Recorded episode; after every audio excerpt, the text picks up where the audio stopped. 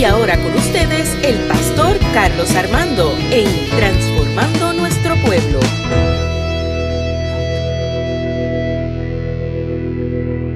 Qué bendición poder estar en la casa del Señor. Hoy excuso a mi esposa. Eh, tengo a Sebastián enfermito. Ayer le dio fiebre, así que lo estamos cuidando para que pueda ir a la escuela mañana. Así que oren mucho por Sebastián para que esté mejorcito hoy. Quiero compartir la palabra del Señor y voy a utilizar el libro de los Hechos.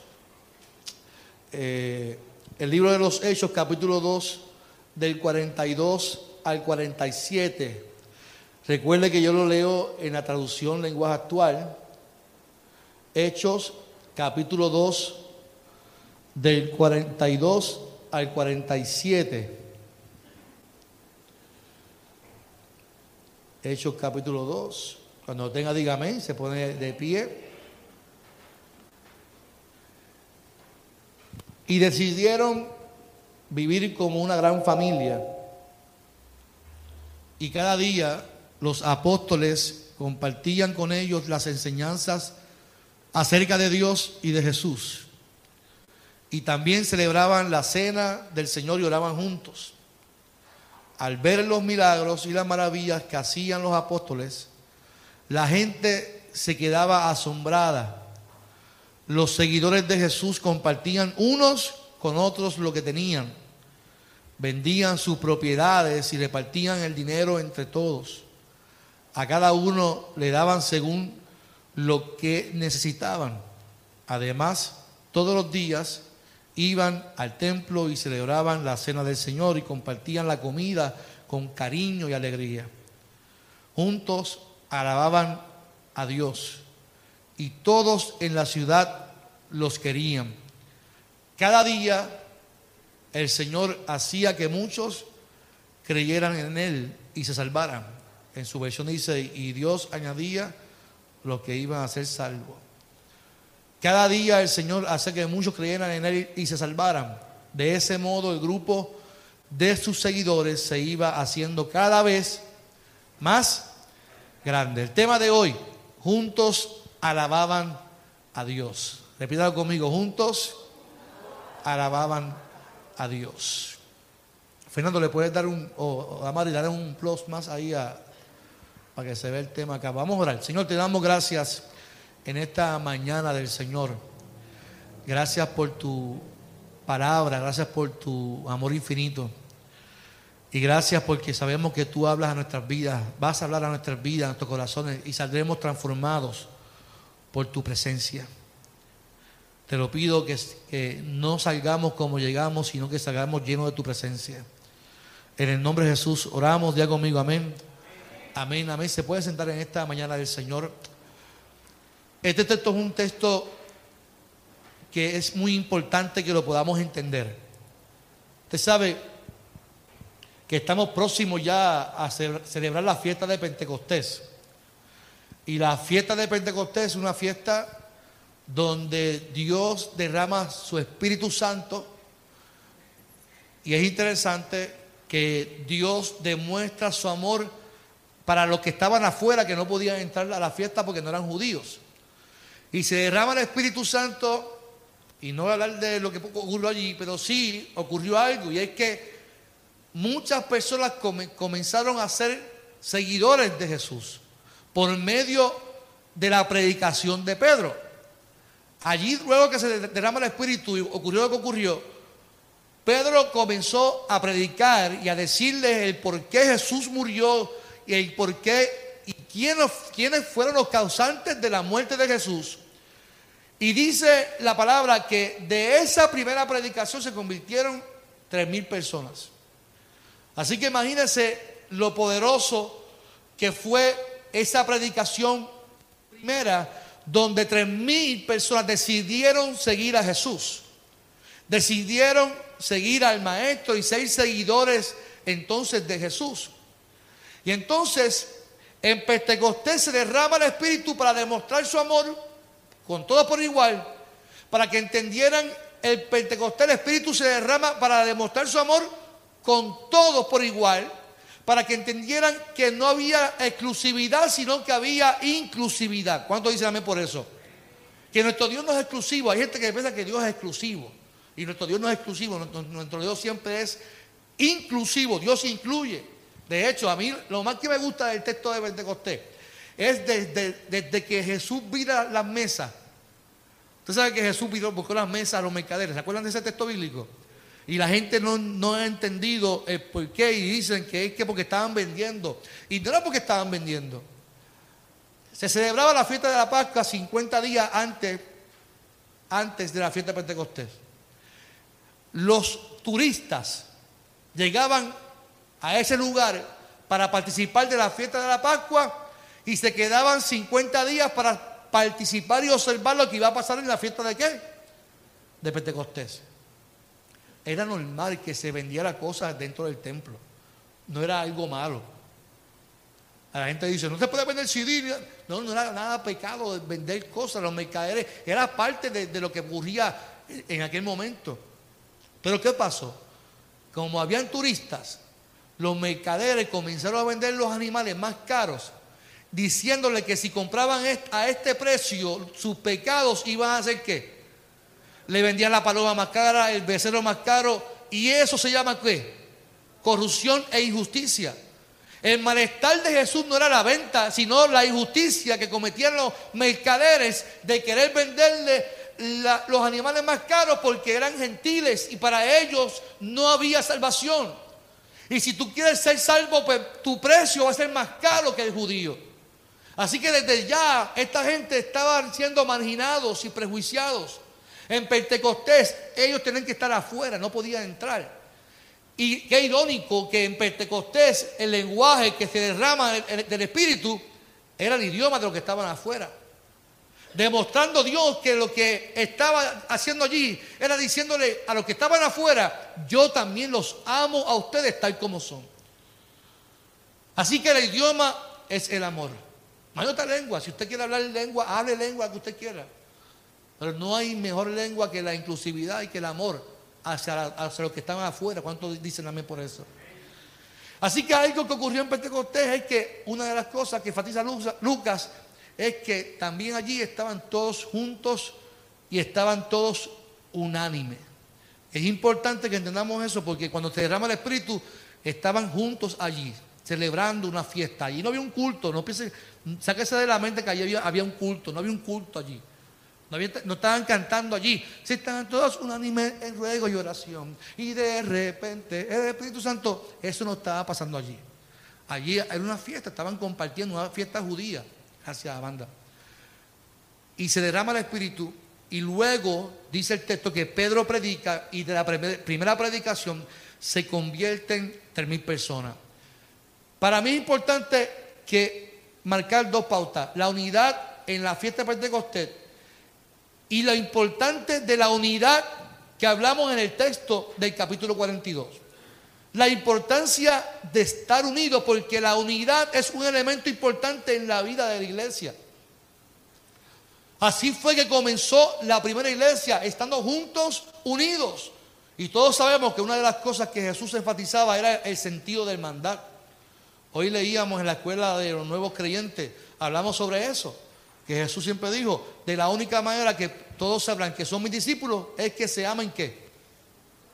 Los unos a los otros. Por esto conocerán que son mis discípulos. No es porque hablen lengua, no es porque brinquen, no es porque dancen, no es porque hagan tal cosa. Es que se amen los unos a los otros. Que vivan unidos, que aprendan a vivir juntos. Qué difícil es vivir juntos. Qué difícil Qué difícil vivir juntos. Si no, pregúntale a una persona que lleva 50 años con la misma persona viviendo en la casa, escuchando sus ronquidos, la mala costumbre de las medias, que si te apestan los pies, que si te apesta, que si los follones, que si lo otro. La realidad es que la convivencia es algo que no todos saben manejar. Yo, yo dije follón. Ignórame, hermano.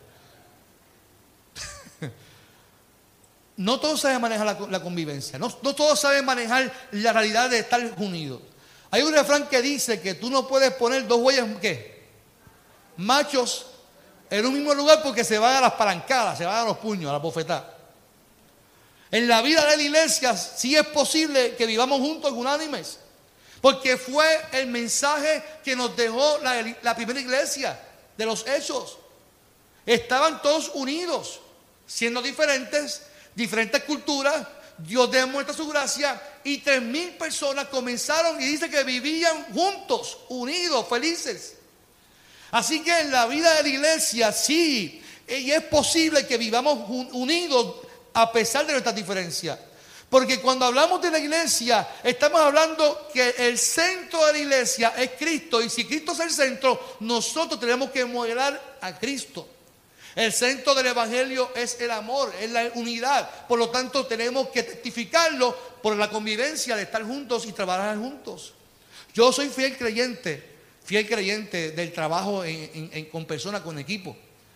A mí no, no me interesa mucho si usted difiere de mí o no. Eso a mí no me, no me afecta que usted difiera de mí. Al contrario, si me lo dice, usted va a trabajar conmigo todo el resto de su vida. ¿Por qué? Porque me es honesto. Y yo creo que podemos diferir. Mi esposa difiere de mí constantemente. Somos distintos. Mi esposa es distinta a mí. Podemos vivir juntos. Aunque la gente no lo crea. La gente dice, ¿cómo Lilian soporta a Carlos? desde que éramos novios. Yo recuerdo que llegamos a Vía Prade y la esposa del pastor Marta decía, ahí llegaron estos dos, mira, yo no entiendo Lilian, tan callita, tan linda, tan santita, y este llega aquí alborotando a todo el mundo. Y así nos casamos. Y así somos diferentes. Y así tenemos dos hijos que son de la misma padre, el mismo padre, y cada cual son qué? diferentes. En la vida de la iglesia yo creo que es posible la unidad. La unidad en la diferencia enriquece la iglesia, enriquece nuestra familia. Yo creo que eso de, pastor, es que no me he casado porque estoy buscando mi alma que, ay, por favor, deje Disney ya, cambia la película, no existe eso. Yo estoy buscando mi alma gemela, que cuando la vea el corazón me haga tucutucu que yo sienta mariposas en mi cuerpo. No son maripositas, no es otra cosa, hermano. Y aguántate eso. Esa mariposa hay que bajarle dos a esa mariposita porque te lleva a otra cosa. Bájale, bájale la mariposa esa. No hay tal cosa como un alma gemela, no hay cosa que, Es que, y el día que usted conozca a alguien que tenga tu mismo gusto, que tenga toda. Esa no es, créamelo. Porque se van a hartar cuando vivan juntos. Usted me dirá, no, pastor, sí, créamelo. Dos personas que piensan igual, que en algún momento se van a hartar. Es bueno, es bueno eh, convivir con gente distinto. Es bueno trabajar con gente que piensa distinto a ti. Es bueno dialogar con alguien que te enriquezca, porque el pensar distinto te va a enriquecer a ti y tú le vas a enriquecer a esa otra persona. Es bueno, hermano, créamelo.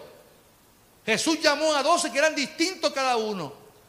Y entre los doce había el que le importaba más el dinero como Judas, que estaba pendiente del dinero. No malgastes esto, no esto, no esto. Y estaba Pedro, que era el boricua, que vivía en Carolina y que era el que tenía los machetes en la mano. Y el que se meta con, mi, con, con Jesucristo, se meta conmigo.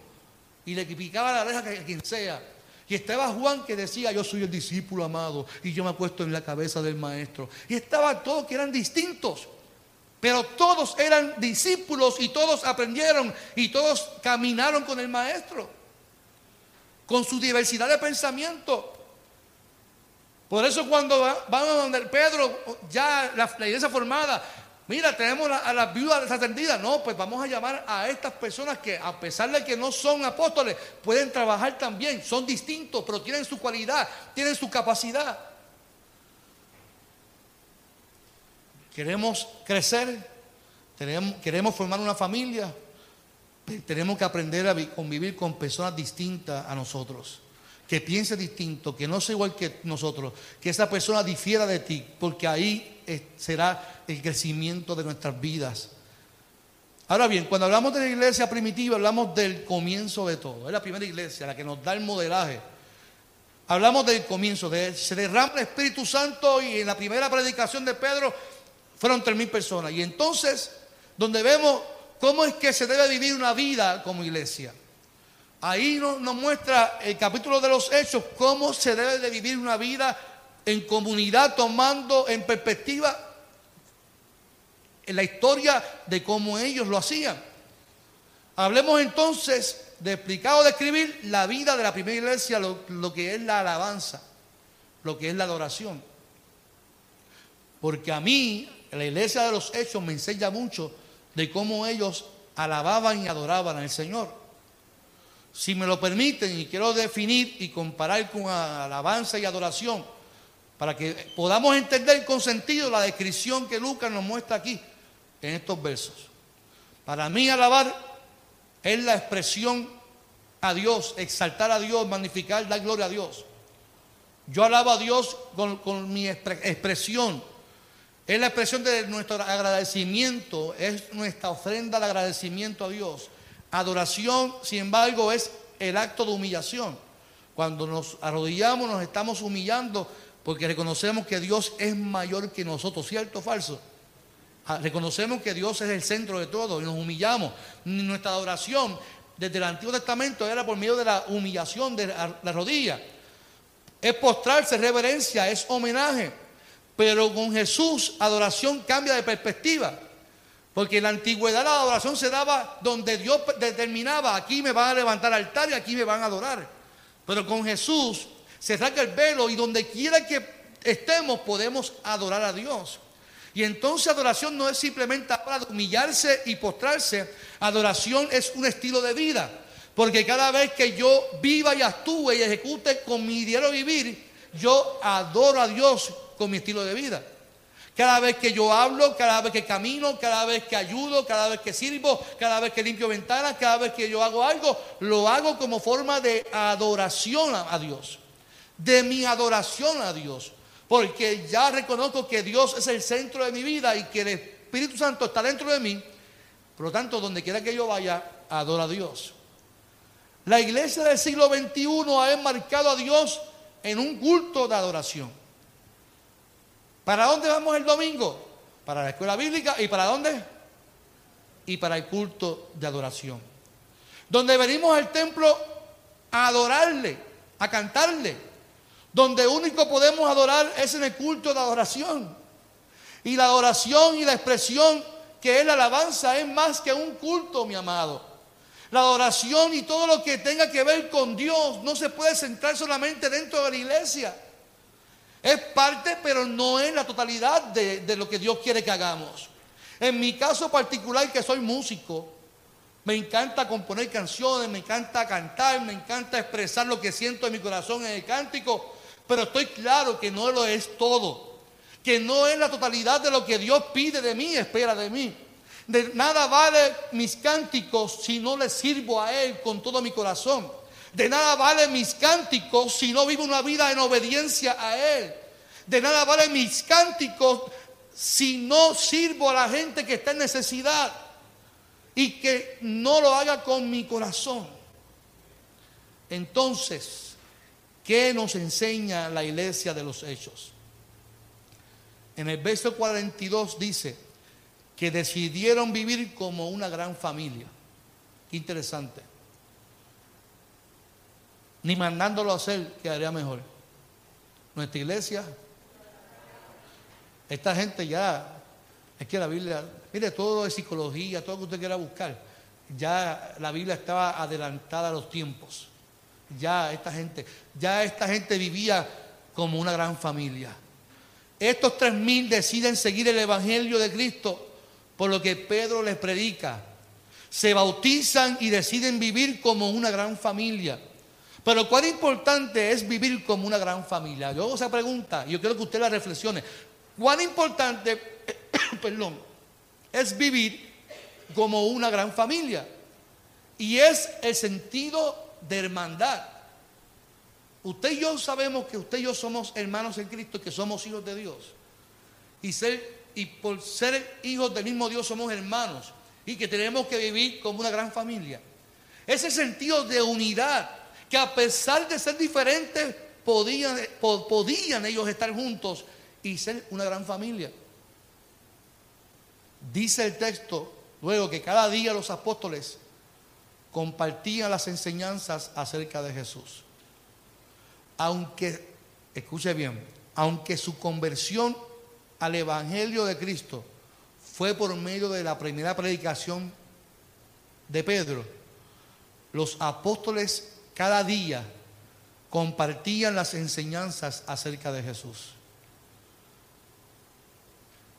¿Qué es más importante, la predicación o la enseñanza? Yo no te voy a definir eso, pero las enseñanzas se daban por medio de los apóstoles. Y es para que entiendan cuán importante es la educación, cuán importante es la escuela bíblica, cuán importante es la enseñanza del texto bíblico, cuán importante es para la iglesia, porque si no fuera importante ni le daban por hecho, pero aquí dice, cada día compartían las enseñanzas acerca de Dios y de Jesús. Yo me alegro de lo que estaba pasando aquí, Fernando y Aguilda. Yo me alegro de lo que está pasando en esta iglesia. Si usted no se ha enterado a las nueve y media, está viniendo un grupo espectacular con deseos de aprender la palabra del Señor. Y yo me alegro que eso ocurra aquí, que la gente tenga el deseo de aprender a las nueve y media. Ya hay un grupo bueno con deseo y, tenemos hermanos que preguntan y, tenemos a Elba que dice, ¿y el, versículo 25 para cuándo? ¿Para cuándo? Y Fernando, ya vimos a con el 25 y siga Fernando, y, permiso, ¿y qué? ¿Cuándo es que vamos para el 25? Muchachos, que ya mismo vamos para el 25. Pero qué bueno que hay una dinámica, hay, un ánimo hermoso de aprender y eso debe de ser contagioso. Compartir las enseñanzas fue una responsabilidad que le dejó Jesús a los apóstoles. Jesús no le dijo, vayan y prediquen solamente, vayan y hagan qué. Hagan discípulos, o sea, tienen que educar a la gente. Compartan las enseñanzas. Con la responsabilidad de que esos discípulos, que cuando fueran discípulos, luego fueran qué? Maestros. Porque la vida de la iglesia se fundamenta en que yo te enseño, tú aprendes y luego, y luego vas a seguir aprendiendo, pero vas a luego a ser maestro. Y vamos a discipular. Mi filosofía de vida como pastor, y, y es lo que intento inculcar, es que la transformación de nuestras vidas consiste en el estudio profundo de la palabra del Señor. Es ahí donde somos confrontados y apelados por Dios. Lo voy a repetir. Esa es mi filosofía de vida. Y vuelvo y repito, a mí me encanta la adoración. A mí me encanta la música, pero personalmente pienso que tu transformación, mi transformación, no va a ser por la música. La música va a apelar a tus emociones y vas a llorar y vas a levantar las manos. Pero tu transformación de carácter, tu transformación de poca vergüenza, tu transformación de, la, de tu malo comportamiento, tu transformación de las cosas de la vida pasada, se da cuando estudiamos el texto bíblico y lo abrimos y, nos confronta y decimos, pero es que esto es lo que Dios requiere de mí. Yo tengo que ahora permitirle al Espíritu Santo que transforme mi vida. Y eso lo hace la palabra, no lo hace un culto. No lo hace la adoración lo hace la palabra del Señor y es importante que lo entendamos porque si queremos que este mundo sea transformado, pues vayamos y hagamos discípulos. Vayamos y estudiemos la palabra del Señor. Porque el primer ministerio de Jesús fue la enseñanza. Él no comenzó predicando, él comenzó llamando discípulos y enseñándoles por medio de lo que él conocía y de lo que el Padre le mandó enseñar. Él pasó mayor tiempo posible enseñando, pues es parte de la naturaleza de la iglesia la iglesia debe de ocupar su mayor tiempo enseñando la palabra del Señor. Una iglesia que solo haga culto de la adoración y no estudie la Biblia es una iglesia que apela solamente a lo emocional y no en lo profundo. Y esta iglesia nos enseña que algo muy importante es la enseñanza de las escrituras. Y que la transformación de la gente se da por medio de la profundidad del texto bíblico que nos confronta. En estos días que yo fui a hacerme lo de las rodillas, no bastó con un, con un no bastó con una plaquita. Fíjate, dice, hay que ir más que, más profundo. Vamos a hacerte un MRI. Y lo que se han hecho en MRI, sabe que eso es el valle de sombra y de muerte. ¿Cuándo se ha hecho un Emaray aquí? O sea que usted ha estado cerca del Seol.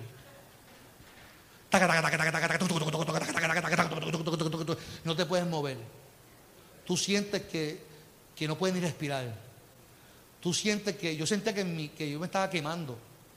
Y yo, me huele hasta humo. Y yo, Dios mío, si yo espero que esté, esté, despierto allí. Me... Sí, porque la mente es tan poderosa que tú sientes que yo, yo sentía que me estaba quemando. Y yo decía, pero yo me estoy quemando, ese tipo no, me está buscando. Y yo decía, si me muevo, tres veces estuve a punto de gritar, ya, sácame de aquí, me estoy viendo loco. Tres veces estuve a punto de desquiciarme. literalmente, yo me estaba desquiciando. Y me lo he hecho dos veces, tres veces el Emaray ese. Si tú quieres pasar una prueba de fuego en tu vida y tú vas a aprender a valorar a la gente, hazte un Emaray en tu vida. Y vas a ver que lo que te hizo tu hermano, que, te, habló mal de ti, eso es una bobería. Hazte un emaray.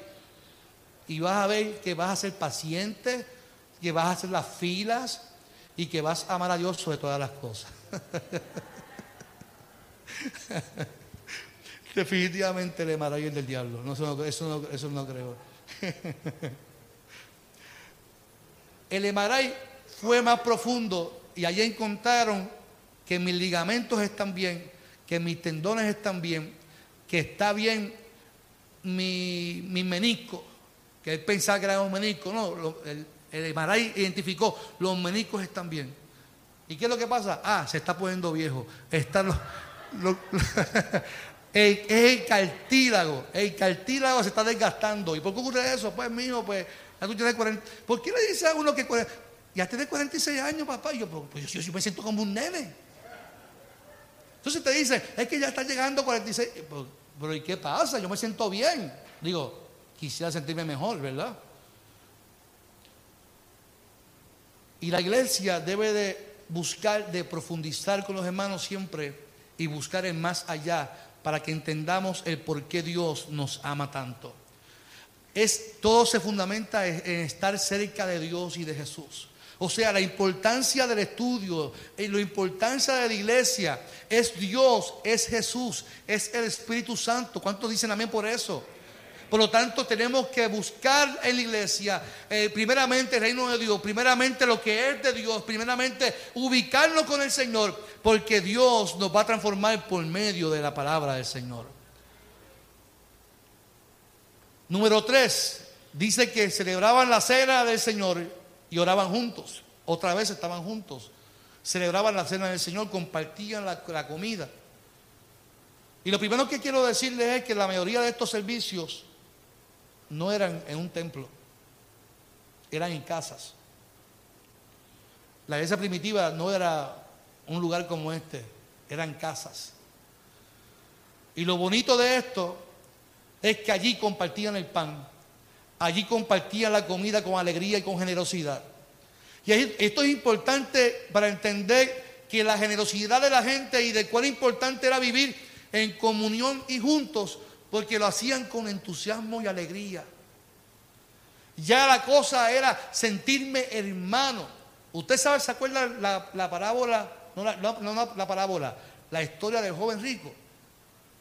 Que Jesús lo confronta y dice, bueno, si tú sigues la ley, para vende lo que tienes y hazlo a los pobres. ¿Se acuerda de eso? Pues eso fue lo que ellos aprendieron en la iglesia de los hechos. Comenzaron a vender sus propiedades. Comenzaron a vender lo que tenían para que el que no tuviera pudiera tener todos por qué? Por igual. Usted me dirá, pastor, ni loco, vendo mi casa. Yo estoy a punto de saldarla. Pastor, ni loco, yo hago eso.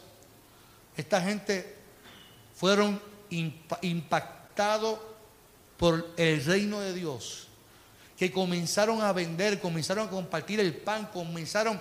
A mí me encanta esta iglesia, porque usted sabe que hay hermanos que tienen finquitas en sus casas y vienen a veces los domingos con bolsas llenas de cosas y las ponen en, los bancos para que entiendan los códigos de esta iglesia, hermano. Cuando usted una bolsa encima del zafacón, no es basura.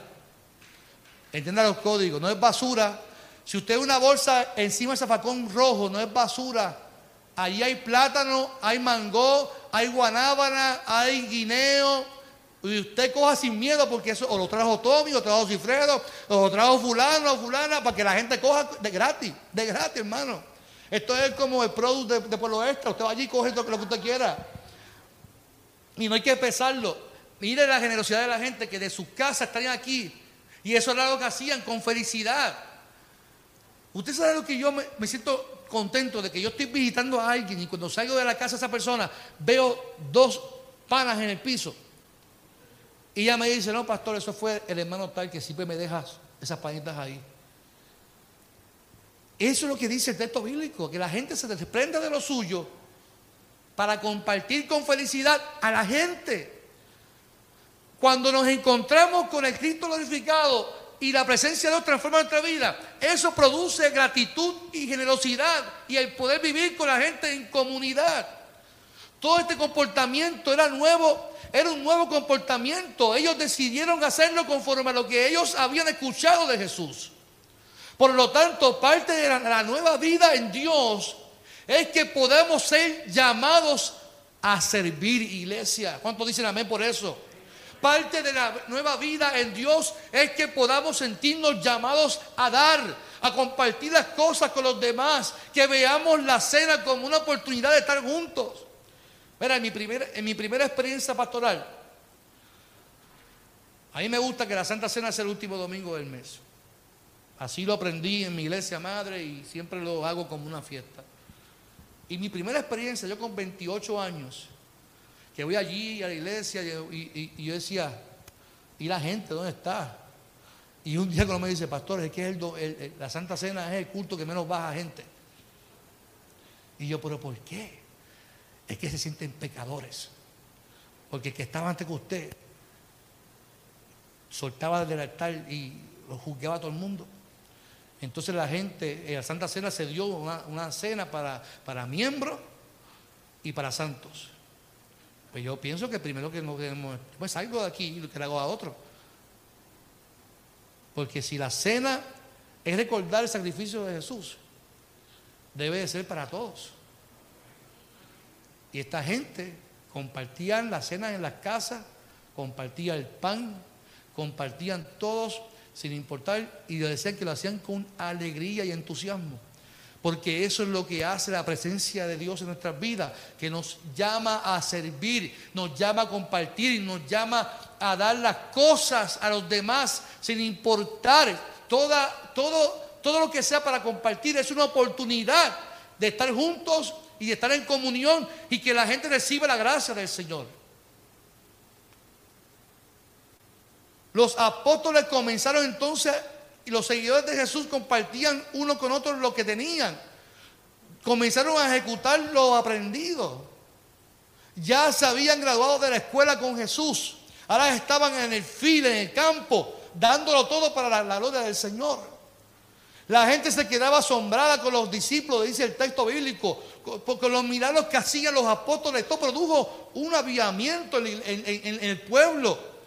Ellos miraban a los apóstoles, esta gente, mira, dice eso que Pedro caminaba por la comunidad y la gente sacaba a los enfermos en las puertas y que con, tan solo la sombra de Pedro, la gente era sanada. Y no era Pedro, era el poder del Espíritu Santo que estaba en Pedro, en la iglesia. Porque había entendido que no era él, que era la gloria del Señor en su vida. Y la bendición de poder compartir y de, dar y de servir a los demás. Y esto produjo algo muy bueno que nos tiene que hacer reflexionar a nosotros. A mí me, hace reflexionar. Esto produjo que en la iglesia su adoración como respuesta a lo que Dios estaba haciendo, repercutó, repercuyó. ¿Cómo se dice? No entendemos mucho. Repercutó. Repercuyó. Repercutió. Jamás. Es que si me lo todos a la misma vez no entiendo un comino. Lo entendí, repercutió. La respuesta de su adoración repercutió en la necesidad de los demás y no en la de ellos. Me explico, mayormente nosotros nos convertimos y lo primero que pensamos es en quién, en nosotros. ¿Cómo una iglesia me puede ayudar? ¿Cómo me pueden saciar?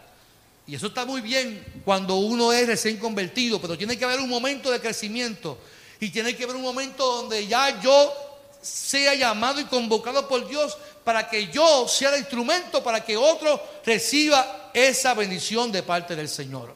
Tiene que haber un momento dado una necesidad para poder servir a los demás. No te quedes estancado, estancada en ti, en tu crisis, sal de ella. Que eso te motive para dar gracias a Dios y que esa gracia tú la puedas dar a otros también como Dios lo hizo en ti. Cuando dicen amén. Si preguntamos cuántos pudiéramos este próximo domingo, vamos a hacer el, culto, pero vamos a cerrar las puertas. Y vamos a ir, el domingo que viene, vamos a ir a casa de los viejitos y vamos a limpiarle la casa de los viejitos. Vamos a hacer el patio los viejitos. Mientras uno hace el patio, a otros le pintan las paredes, otros, otros le hacen una compra y le llenamos las casas, la nevera y la alacena a todos los viejitos.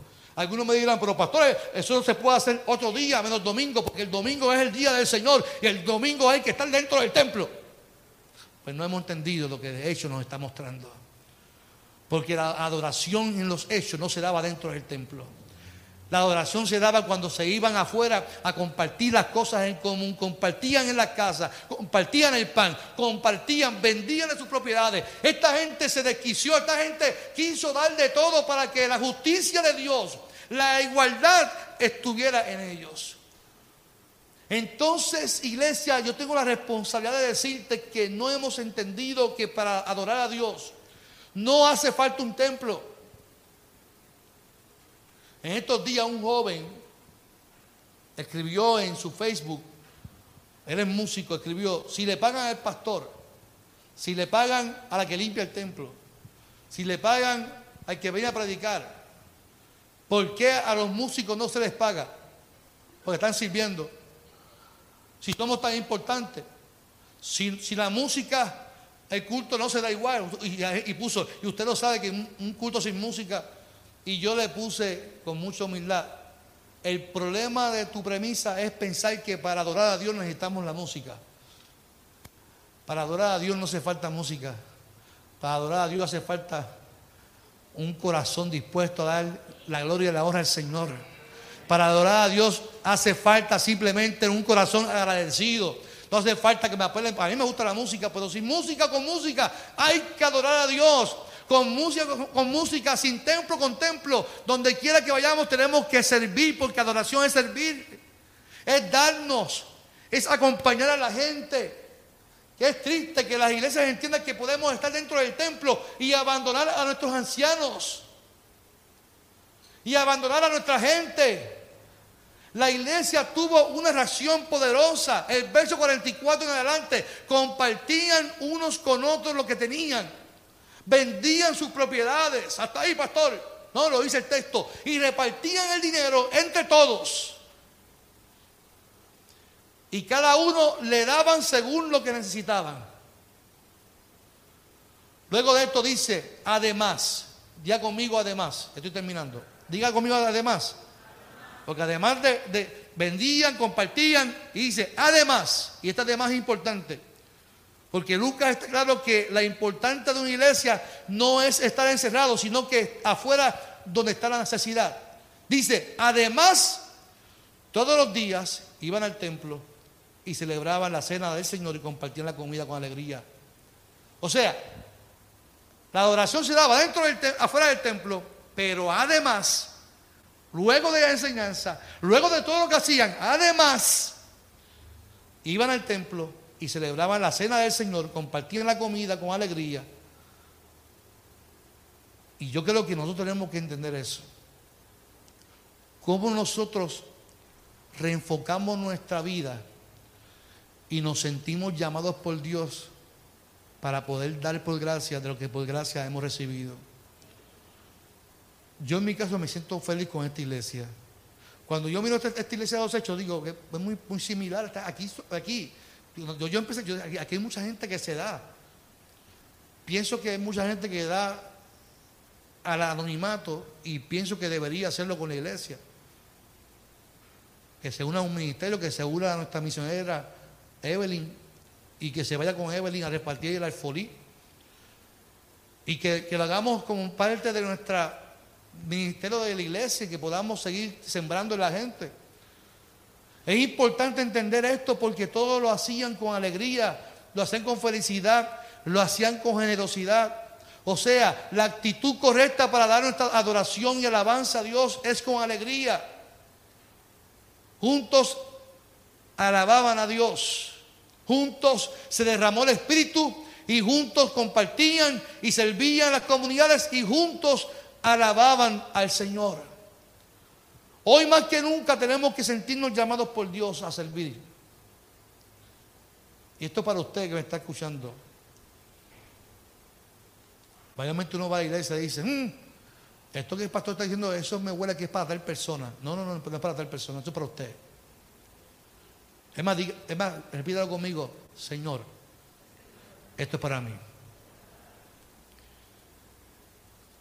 Hoy más que nunca tenemos que sentirnos llamados por Dios a servir, a alabar a Dios, a darle nuestra mejor adoración. Dios busca gente que le adoren en espíritu y verdad, pero que se sientan llamados para transformar una sociedad. Dios está aquí hoy y está tocando tu corazón para que junto al mío como tu pastor nos unamos y juntos, además de cantarle, además de compartir la mesa, podamos sentirnos llamados a cumplir una misión de dar, de compartir, de sanar, de enseñar, de compartir la cena, de poder educar, transformar a un pueblo en el nombre poderoso de Jesús.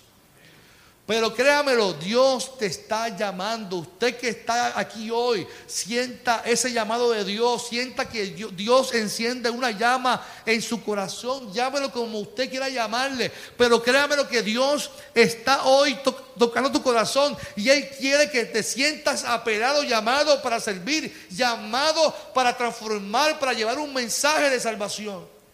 Hoy más que nunca Dios te está llamando. Yo me siento feliz cuando un joven como Esteban me dice, pastor, yo me siento, siento una pasión por esto. Y yo, esa pasión que tú sientes, esa llama, se llama lo que Dios, la presencia del Espíritu Santo está haciendo en tu corazón. Comienza con una pasión por algo. Y esa pasión tenemos que ahora cultivarla, tenemos que darle forma. Yo no sé usted, pero, pero, pero usted tiene un don, tiene un, tiene un talento que Dios repartió en usted. ¿Cómo lo ponemos en las manos del Señor? Para que juntos como iglesia podamos alabar juntos a Dios para que juntos podamos servir al Señor, para que juntos podamos compartir, para que el que entre por estas puertas sea transformado, porque juntos, porque somos una gran familia y porque juntos le damos a Dios la gloria y porque juntos cantamos, porque juntos lloramos, porque juntos celebramos, porque juntos comemos, porque juntos. Aunque no puedo olvidar que comieron lechón el año pasado y no me... entonces se ríen, es la poca vergüenza. Esperaron que yo me fuera para Estados Unidos para comer lechón y yo estoy bien herido por eso. Yo no sé cómo Dios va a sacar esta raíz de amargura. y Evelyn allá, está en San Luis, está en San Luis. Y yo, yo salivando, viendo videos. Yo, ojalá llueva ese día en Buster, no son bromas.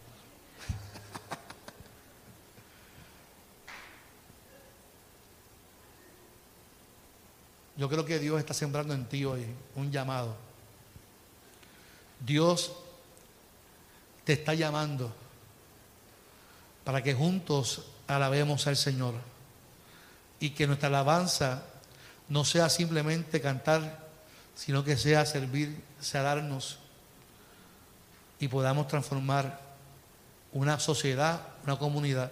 Si la iglesia está ubicada en un lugar, es porque en ese lugar, esa iglesia tiene que servir. Dice el texto que Dios añadía a lo que iban a ser salvos, pero no era por acto de magia. No era porque simplemente, ay, hoy me levanté y quiero venir a la iglesia del Señor. Es que la iglesia salía e impactaba y la gente añadía lo que iban a ser salvos fuera de la iglesia. Y venía entonces a la iglesia, al templo, para compartir la cena juntos. Yo no sé usted, pero Dios hoy está sembrando en ti un llamado.